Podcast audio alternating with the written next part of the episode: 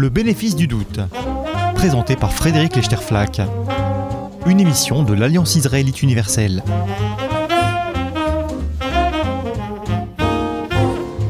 Bonjour à tous et bienvenue dans le bénéfice du doute.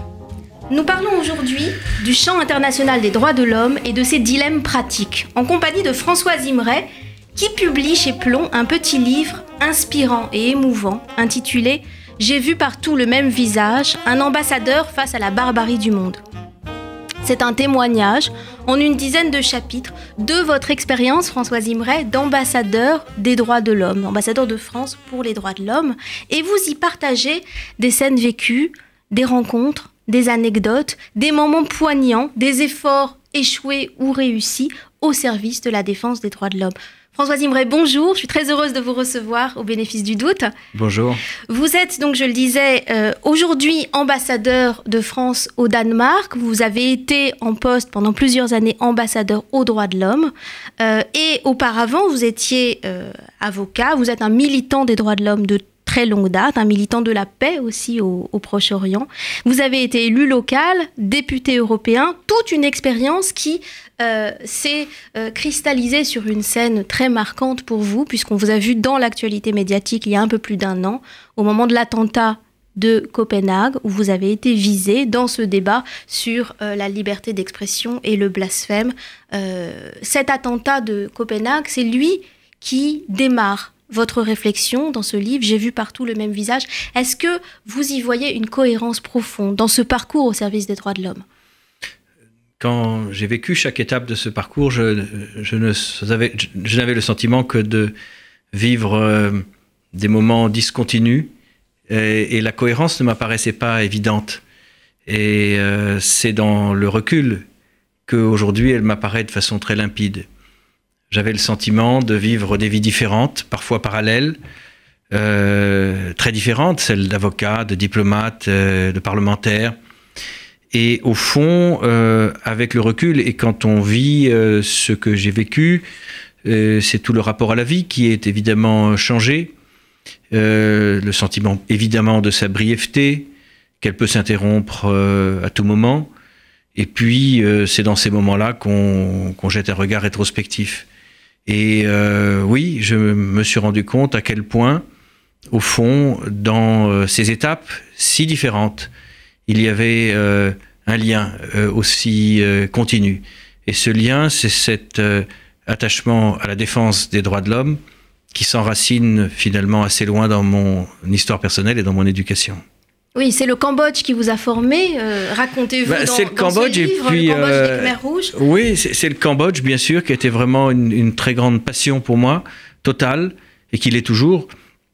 Mais euh, avant le Cambodge, il y a eu euh, une éducation, somme toute assez sommaire, mais où je crois c'est gravé l'essentiel. Un peu comme dans euh, Rosebud de Citizen Kane, vous savez, il y a des phrases qui restent marquées comme ça. Et, euh, Sauf de- que personne ne sait jamais ce que ça signifie, Personne- Rosebud, donc c'est pas forcément un très oui, bon mais c'est avec le temps, avec le recul qu'on comprend ce que ça signifie. Et euh, il y a une phrase qui s'est gravée comme ça. C'est pour moi, c'est l'indifférence est un crime sans pardon. Et j'appartiens à cette génération qui a été élevée dans le souvenir de la Shoah et, et- et dans l'idée que cela ne devait plus jamais se reproduire.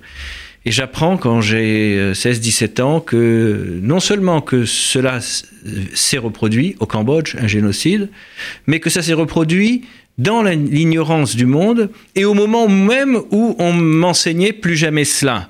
Au moment où on me disait plus jamais cela, cela advenait. Et, euh, donc ça m'a énormément euh, troublé et ça m'a poussé à m'engager à cette époque-là.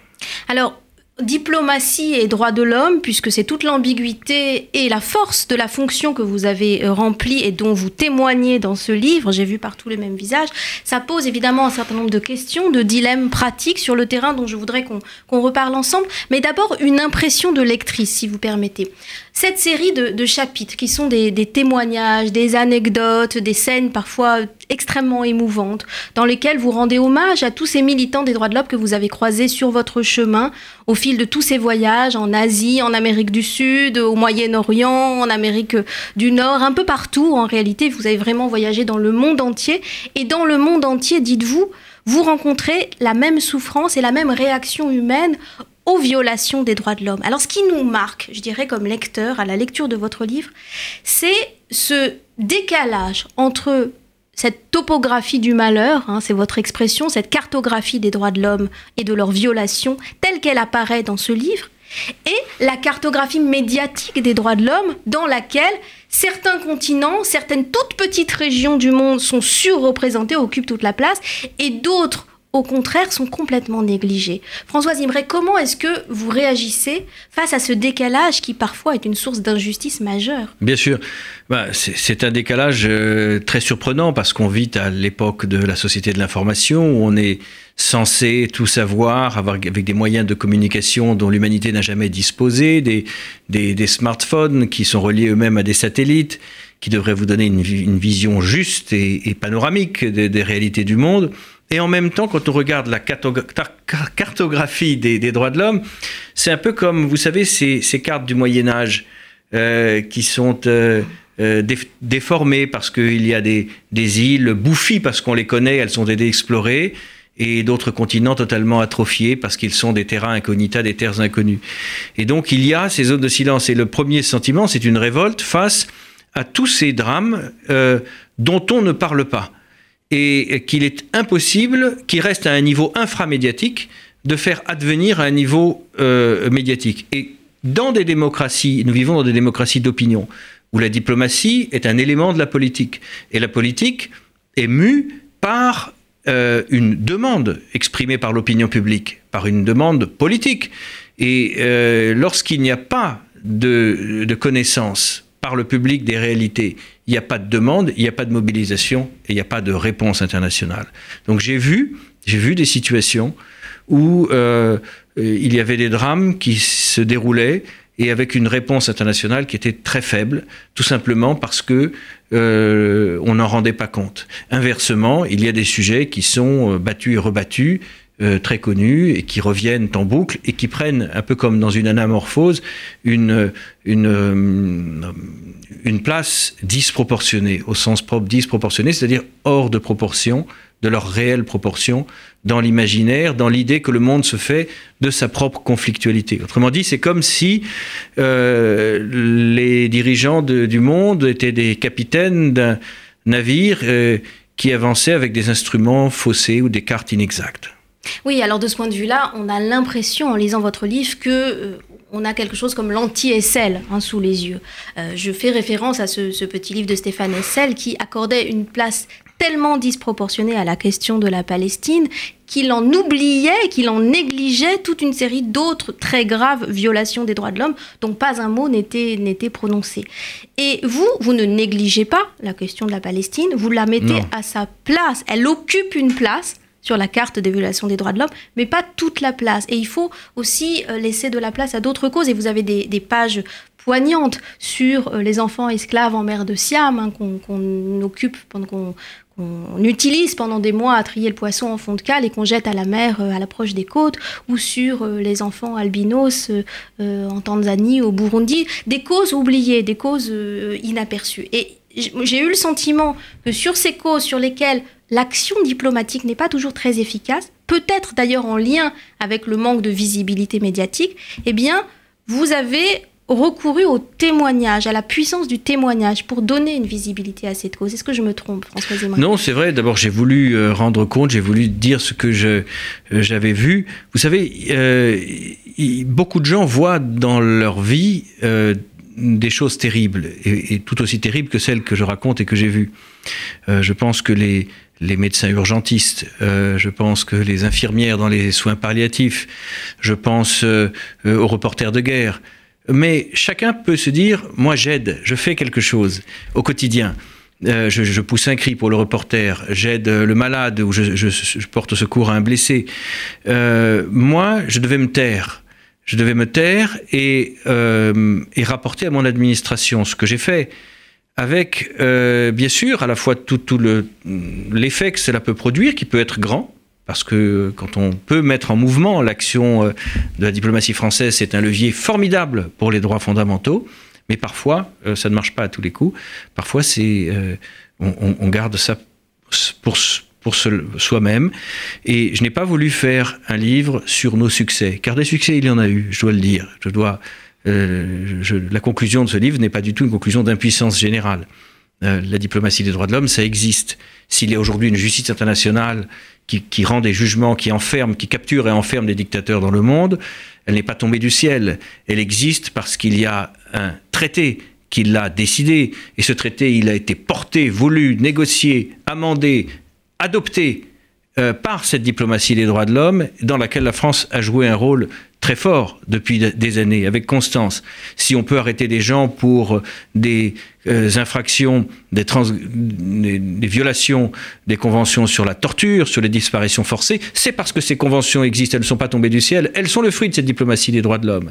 Et il y a tous les jours des gens qui sont libérés par l'action discrète de nos diplomates. Mais ce n'est pas de ça que j'ai voulu parler. J'ai voulu parler justement de ce que je gardais pour moi, euh, c'est-à-dire de ces euh, sentiments d'impuissance parfois, de frustration, de, euh, de cas de conscience, et cette, pour lesquels on ne se félicitera pas, on ne publiera pas de communiqué, et, mais qu'on emporte avec soi. C'est ce témoignage-là. Et puis des gens extraordinaires que j'ai vus, à la fois bien sûr des victimes, euh, des défenseurs des droits de l'homme, formidables, partout, sur tous les continents, des gens qui se battent et qui méritent tout notre soutien, euh, souvent à main nue, qui prennent euh, des risques insensés pour le faire. des dictateurs aussi, car dans cette fonction singulière, celle d'ambassadeur en charge des droits de l'homme, on doit bien sûr être plus proche du terrain, rencontrer, toucher du doigt les réalités les plus crues, les souffrances humaines au plus proche des lieux de conflit, des prisons, des, fosses communes, des camps de réfugiés, mais également on est en contact avec les dirigeants de régimes qui ne sont pas tous des régimes, loin de là, euh, démocratiques. Et c'est intéressant aussi de leur parler. Mais alors précisément, j'y vois deux, deux, questions éthiques. La première, euh, c'est que qui dit diplomatie dit négociation, en particulier bilatérale, et transaction. Est-ce qu'il n'y a pas une difficulté pour l'individu que vous avez été à accepter de faire de ces principes intangibles, absolus, universels que sont les droits de l'homme, l'objet de marchandage, de transaction, de négociation euh, et, la deuxième question que je, qui, me vient en vous entendant mentionner tous ces militants des droits de l'homme qui payent un, prix très lourd et parfois risquent leur vie euh, ou, la donnent euh, en défense de, ces causes de droits de l'homme, est-ce que quand on arrive avec la carte de visite ambassadeur de France pour les droits de l'homme, est-ce qu'on arrive en tant que Français et horizontal, est-ce qu'on leur rend service à les soutenir?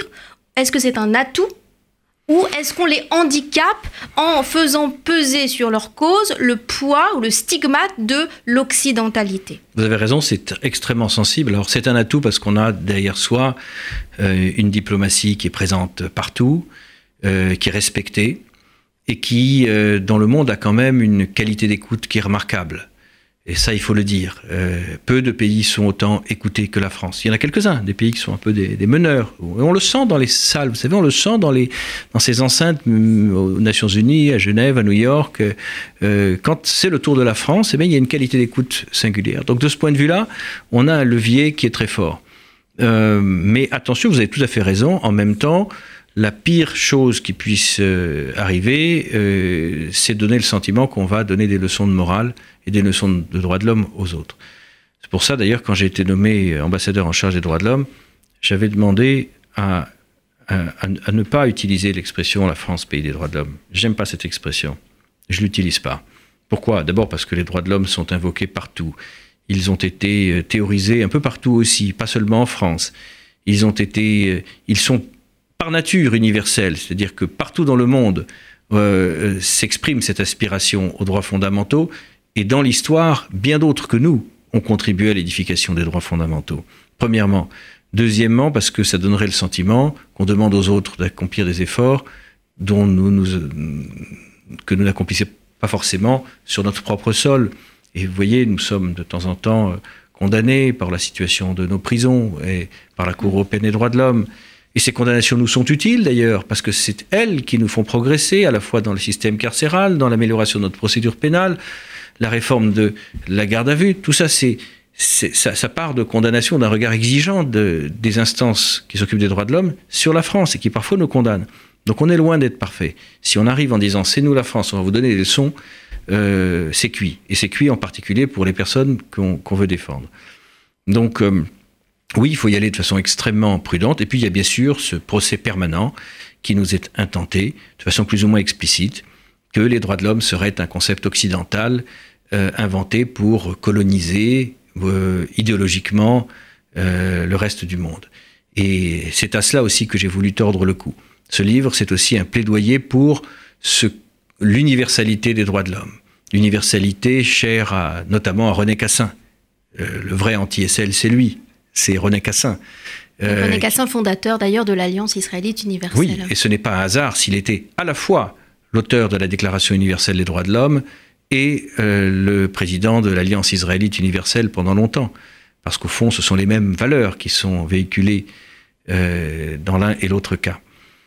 Donc euh, oui, y aller euh, de façon très très très prudente parce que euh, parfois on nous fait c'est tellement facile de dire à la France vous êtes dans une démarche coloniale et ça je pense que je, raconte d'ailleurs un incident dans un pays d'Afrique où on m'avait prévenu, d'ailleurs, c'était, on m'avait dit attention, les, gens sont très très sensibles sur les questions d'homosexualité. Vous savez, l'homosexualité, c'est un crime dans 70 pays et un crime puni de mort dans 9 pays. Donc la dépénalisation, de l'homosexualité, c'est un un des combats dans lesquels la France est engagée dans le monde. Mais on m'avait dit, attention, dans ce pays, il faut vraiment faire attention, les gens sont très très sensibles, donc n'évoquez pas ça publiquement. Bon, je me suis gardé de l'évoquer publiquement. Et puis est venue une réunion avec des défenseurs des droits de l'homme, euh, la, commission des droits de l'homme du Parlement. Et là, euh, je dresse une liste de sujets qui m'amenaient dans ce pays.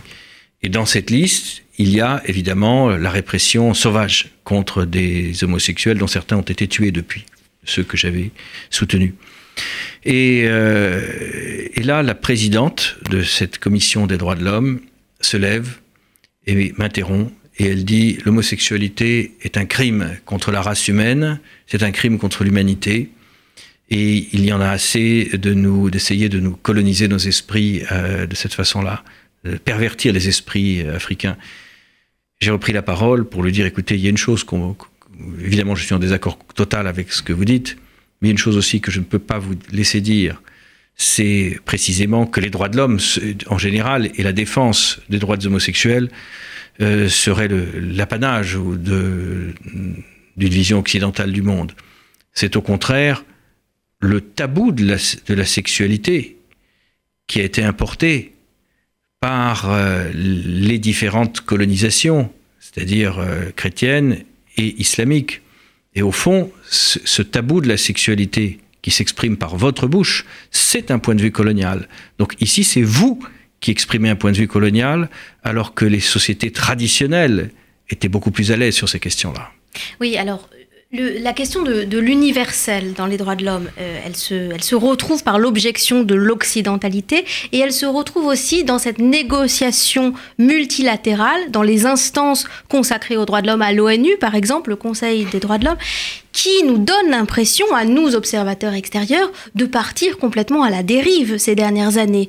Alors peut-être parce qu'on ne, on ne nous raconte que les excès et les, les, abus les plus explicites, mais quand on apprend que l'Arabie saoudite, la Libye, euh, Cuba, euh, la Syrie euh, siègent au Conseil des droits de l'homme il y a quelques années, on est évidemment interloqué, et c'est peu de le dire.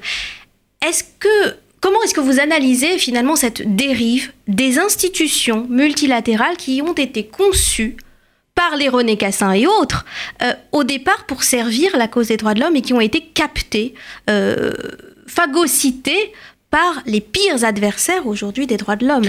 Elles ne l'ont pas été totalement.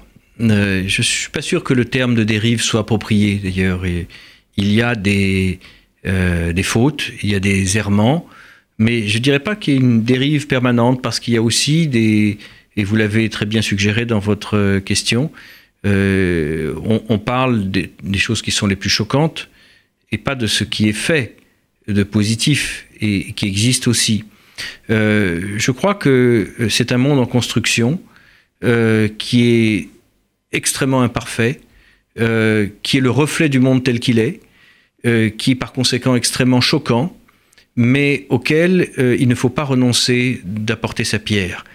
je crois que rien ne serait pire que de faire la chaise vide, car ces instances multilatérales, les Nations Unies, Genève, New York, sont effectivement loin d'être parfaites. Il y a des situations, vous l'avez dit, qui peuvent être extrêmement choquantes au plan des, des principes, mais au fond, elles existent elles existent et euh, elles sont le reflet institutionnel du monde tel qu'il est aujourd'hui. Et les combats d'idées, les combats de valeurs, les combats de principes, c'est là qu'il faut les mener. Euh, et vous savez, euh, je, je, pourrais le dire autrement. Je pense qu'il faut condamner les violations des droits fondamentaux commises par ces institutions ou les errements de ces institutions au nom des valeurs de ces institutions, au nom des valeurs des Nations Unies. Et il ne faut pas condamner les Nations Unies au nom de ces errements. Euh, donc c'est très important de se rappeler la charte des Nations Unies et de rappeler les membres des Nations Unies au respect de cette charte. Je pense que c'est un lieu, encore une fois, euh, très difficile. C'est là où c'est la ligne de front du combat pour l'universalité des droits de l'homme. C'est là que se mène un combat, par exemple, pour euh, la liberté de conscience, contre la diffamation des religions, qui est cette tentative d'inscrire dans l'ordre juridique international le blasphème. C'est un combat qui se mène pied à pied par des diplomates, euh, trop souvent dans la discrétion. Les médias ne s'intéressent pas, et pourtant c'est un combat très très intéressant et qui est vraiment un combat de société globale. Euh, mais oui, bien sûr, c'est choquant euh, qu'il y ait euh, des, membres dont on se demande ce qu'ils ont à faire là. C'est évidemment très choquant. Mais une fois qu'on a dit ça, qu'est-ce qu'on fait? Est-ce qu'on claque la porte? Il n'y a pas d'alternative. Il n'y a pas d'autres Nations Unies. Il n'y a pas d'autres planètes non plus. Donc c'est notre monde. Et c'est ici que doit se porter, se mener ce, combat d'idées. J'ajouterai un, autre argument, Françoise Imray, quand vous mentionnez la diffamation des religions. Donc c'est une affaire hein, qui, a déjà une, dizaine d'années euh, aux Nations Unies, mais qu'on a vu ressurgir tout récemment sur la scène française. Hein, les attentats contre le blasphème qui nous arrivent ici et maintenant dans nos pays occidentaux. C'est une affaire qui est discutée, qui est en débat au Conseil des droits de l'homme et à l'ONU depuis, depuis plus d'une dizaine d'années, notamment avec la conférence de Durban II à laquelle vous avez euh, participé participé en 2009 à Genève. Autrement dit, si on avait peut-être investi davantage et pris davantage au sérieux ce qui se jouait sur la scène multilatérale, peut-être qu'on aurait pu mener le, enfin, transformer ce, débat d'idées de manière à ce qu'il nous atteigne moins par ricochet aujourd'hui. Mais alors, quand vous mentionnez les, chaises vides, bon, il s'agit d'Israël, il s'agit parfois des États-Unis, il s'agit aussi, d'une certaine manière, et sans leur jeter la pierre, de organisations juives de défense des droits de l'homme qui n'osent plus s'exprimer sur ce sujet par peur d'être renvoyées systématiquement au conflit israélo-palestinien aussi si c'est le cas, c'est une anomalie, il me semble, parce que la relation entre le monde juif et les droits de l'homme, elle est, euh, elle est vieille comme le monde juif, elle est vieille comme le monde. Et, euh, je pense que si le, monde juif se séparait de cet univers, et encore une fois, René Cassin est l'incarnation que les deux sont non seulement compatibles, mais l'un ne va pas sans l'autre, alors ce serait, je pense, une catastrophe il s'écarterait de sa propre euh, finalité. Au fond, le juif parmi les nations, est-ce que le mot euh, le plus important de cette expression n'est pas parmi? Euh, Donc il faut être parmi, il faut être au milieu, il faut être au Conseil des droits de l'homme, même s'il est choquant, il faut être aux Nations Unies, même si parfois c'est révoltant, il faut dire ce qu'on a à dire. Et il faut le faire convaincu qu'au fond on porte ni une voix juive, ni une voix occidentale, mais qu'on porte un combat qui est celui de toute l'humanité. Car au fond, le sens de cet ouvrage et le titre que je lui ai donné, j'ai vu partout le même visage, c'est qu'il n'y a pas deux façons de souffrir d'une violation des droits fondamentaux, de la douleur, de la torture, selon sa religion, sa latitude ou sa culture. Et que par conséquent, partout, ces droits sont invoqués avec la même vigueur. Merci beaucoup Françoise Imray. Je rappelle donc le, titre de votre livre, J'ai vu partout le même visage, un ambassadeur face à la barbarie du monde, aux éditions Plomb.